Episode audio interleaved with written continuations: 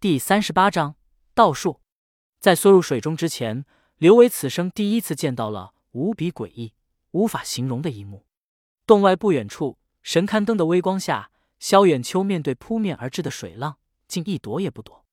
水浪在萧远秋身前，如同撞上一层无形的力墙，飞溅开来，完全进不了萧远秋身前一尺距离。水泼不进，什么鬼？萧远秋哈哈大笑道：“师叔，不要每次都像泼妇骂街一样泼脸盆吐口水，有必要吗？这里的磁场有我不振，难道我还能在你手底下吃亏吗？”畜生！老人气得破口大骂。一掌击在水面上，激起水花乱溅。放心吧，今次你这徒孙，我保证不会动手。他自己找死，一个啥也不是的麻瓜，居然得罪海东周家的傻儿子。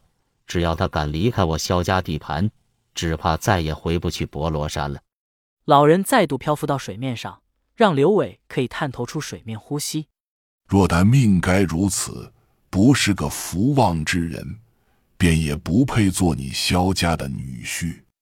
嗯，师叔的话有道理。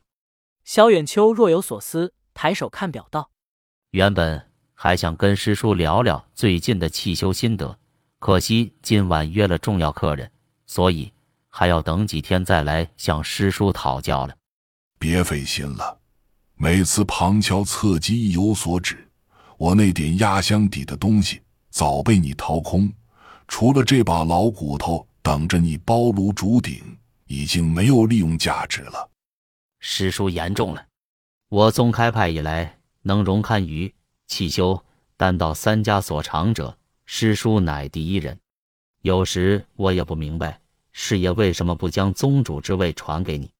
一个挖坟掘墓、泯灭天道、时刻忧心天谴的人，又怎能执掌宗门大位呢？哎，你一个天良丧尽的人，自然不会明白这个道理。我与师叔的确不同，自怨自艾、妄自菲薄，不是我，否则我也不可能从一个穷乡僻壤的小混子，走到今时今日的位置。萧远秋转身走向地宫，道：“走了，师叔，别浪费烧鸡来喂老鼠了。你那徒孙也就是个职高学渣子。”退一万步说，他就算喜欢玩老鼠，抓到你这些小宠物，你用牙烙在鼠尾上的字，他也不认得，这又是何苦呢？随着声音越来越小，脚步声逐渐远去，老人拉动铁链机关，火把从洞壁里弹出来，火光顿时照亮了整个石洞。刘伟猫身探出水面，摸了摸粗如儿臂的铁链，皱眉摇头不已，看样子只有动用大功率焊技才能切开。别动。老人伸出手掌按住他的头，开始摩挲他的头骨。刘伟不知老人用意，只能一言立在水中，然后竟感觉到老人掌心出乎意料的热，只要被掌心磨过的地方，有种格外舒服的酥麻感。过了一会儿，老人停下来，摇摇头，叹了一口气道：“你命虽福旺，但禀赋确实一般。”刘伟感觉老人话里留了余地，苦笑道：“师爷。”有什么您老直说，我的禀赋应该不是一般，而是很差吧？我老是背着背着道经就睡着了，师傅也拿我没办法。这样反而可以免被小贼戮害，塞翁失马焉知非福。如果真能找到道密传说里的上古器物，或许能帮你突破先天禀赋的限制。刘伟差点想说出老仙的秘密，但脑子还是清醒，提点自己。不怕一万，就怕万一，小心使得万年船。他想到刚才萧远秋的能耐，忍不住问道：“师爷，我刚刚看到你扑出去的水，竟一点也落不到老贼身上，他这是什么能力？”刘伟因为正在通过锻炼提高武技值，刚才见到老人与萧远秋的打斗过程，显然超越了心里固有的阈值，所以不免产生了浓厚兴趣。道术的障眼法，看着玄奇罢了。其实跟平常人学武技的道理差不多。老人一抖铁链，身躯再度缓缓腾空而起，道：“你看，像我这样凭空而起，看着也是玄奇吧？”刘伟不迭点头道：“对呀，对呀，师爷这个更厉害。”其实并不复杂。这个石洞位于整个走鸾飞凤穴的正北泉眼。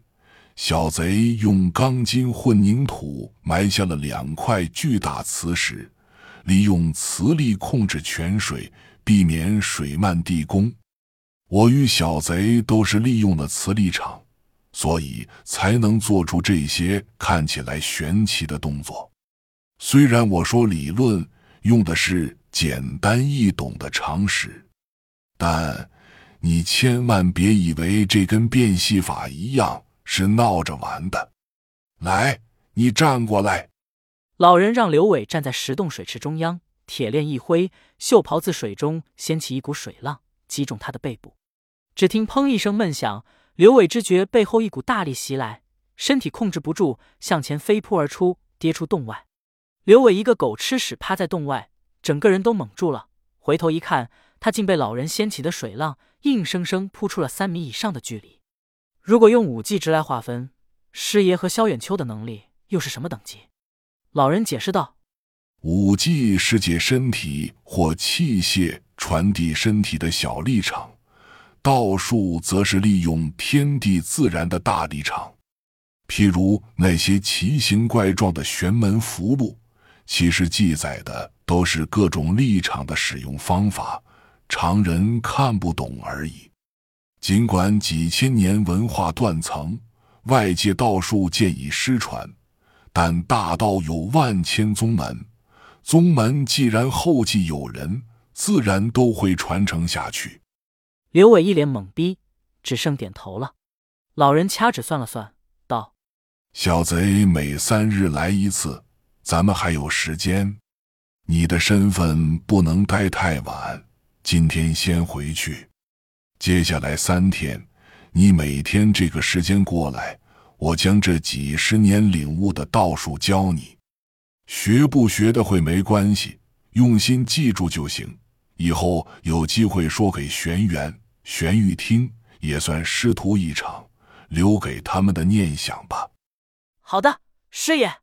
老人挥手指了方向，道：“此处正北，你朝南走，就能回到庄园。”去吧，刘伟不敢怠慢，依足规矩拜别师爷。在老仙指引下，他在地宫里一溜小跑，回了凤鸣树副洞地下室，在热风机旁烤干身上的水渍，然后悄摸摸的回到健身室，接着上楼回房。刘伟正准备小心翼翼关门，鬼鬼祟祟的干什么去了？肖若薇的柔声细语从背后传来。刘伟回头一看，美娇娃俏生生立在床前。美目紧紧注视他，顾盼生辉。我去，摸到我房里干嘛？要不是老子叮嘱老毒别搭理你，哼哼。刘伟忐忑答道：“还能干什么？跑操完了，就在楼下健身室锻炼呗。平常十点就上来，今天怎么了？又没什么事，闲着也是闲着，多练一练呗。若薇小姐，今天是怎么了？突然深更半夜来关心我？”肖若薇并不答他，走到门前。娇哼一声道：“为了若依姐姐，你还真拼。”出了门，肖若薇又突然回头道：“如果只能挑一个，我和若依姐姐，你选谁？”哼，上次赢了我一把，还来？刘伟气不打一处来，心想：要是打得过，一定要把他按在地上，狠打屁股才解气。他眨巴着眼睛，朝肖若薇做个我是哑巴的动作。阿爸阿爸，关上门前。刘伟看着肖若微气鼓鼓的娇嗔模样，心里大感畅快。刘伟洗了澡，躺在床上，逗着独眼玩，脑子里回想师爷和萧远秋的谈话，信息量太大。他召唤老仙，嘿嘿一笑，道：“老仙，想不到你就是道密，确实有点意外。今天被师爷提醒，才想起一直忘了问，你是怎么帮张娇祸乱苍生的？我听说他跟妖道似的，真的有特异功能吗？”张娇。老仙怔了怔，道：“主人误会了，我与此人并无结缘。”什么？刘伟愣住了。老道和师爷都说张娇得了道秘，又泄露道秘。如果老仙你确定没有跟张娇结缘的话，那也就是说道秘不止你一个。刘伟猛地醒悟，上古器物不止一件，他意外继承了何鸿祖师爷的上古器物老仙。那么。张娇手里的上古器物是什么？存阳真人魔镜，难道也是为了探寻某个上古器物？主人的猜想极有可能。虽然老仙自有记忆以来，并没有遇到与我相同的器物，但各类奇异机遇的记载却有许多。由此看来，极大可能与咱们玄门的传说有关。刘伟哈哈一笑道：“咱们多弄几件上古器物来研究研究，就知道了。”他当然想到了隔壁那块岩镜，萧若薇拿下他，肯定得了萧远秋的默许，而萧老贼想盘他，自然也是为了传说中的上古器物。刘伟想通这个环节，很是兴奋，继续拿出心里的疑问跟老仙交流。老仙，刚才师爷跟萧远秋打的太精彩了，你觉得他们的武技值是多少？师爷说的很对。他们是在道术环境里对阵，已经不能单纯用武技值来分析了。刘伟摸摸后背，被师爷水浪一击的地方还在隐隐作痛。比起来，道术比武技强太多了。老仙，你怎么不直接教我道术，还让我费时间练武技？主人，你听我说。首先，道术系统复杂性太高，天道玄学理论、地道五行运化、人道炼丹筑基这些东西学起来，别说三个月，常人入门起码需要三年。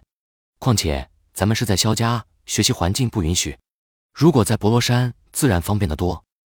我去，三年，小命早没了。老仙继续分析道：“再则，武技与道术原本没有绝对的孰优孰劣之分。师爷刚才也说了，道术对施术环境要求极高，需要天地自然的大力场。相反，五技却没有任何限制，近身环境的小立场，强欺弱，快打慢，抢的是分寸，争的是毫厘。”所以，不管什么时候，五技都是道术的基本功。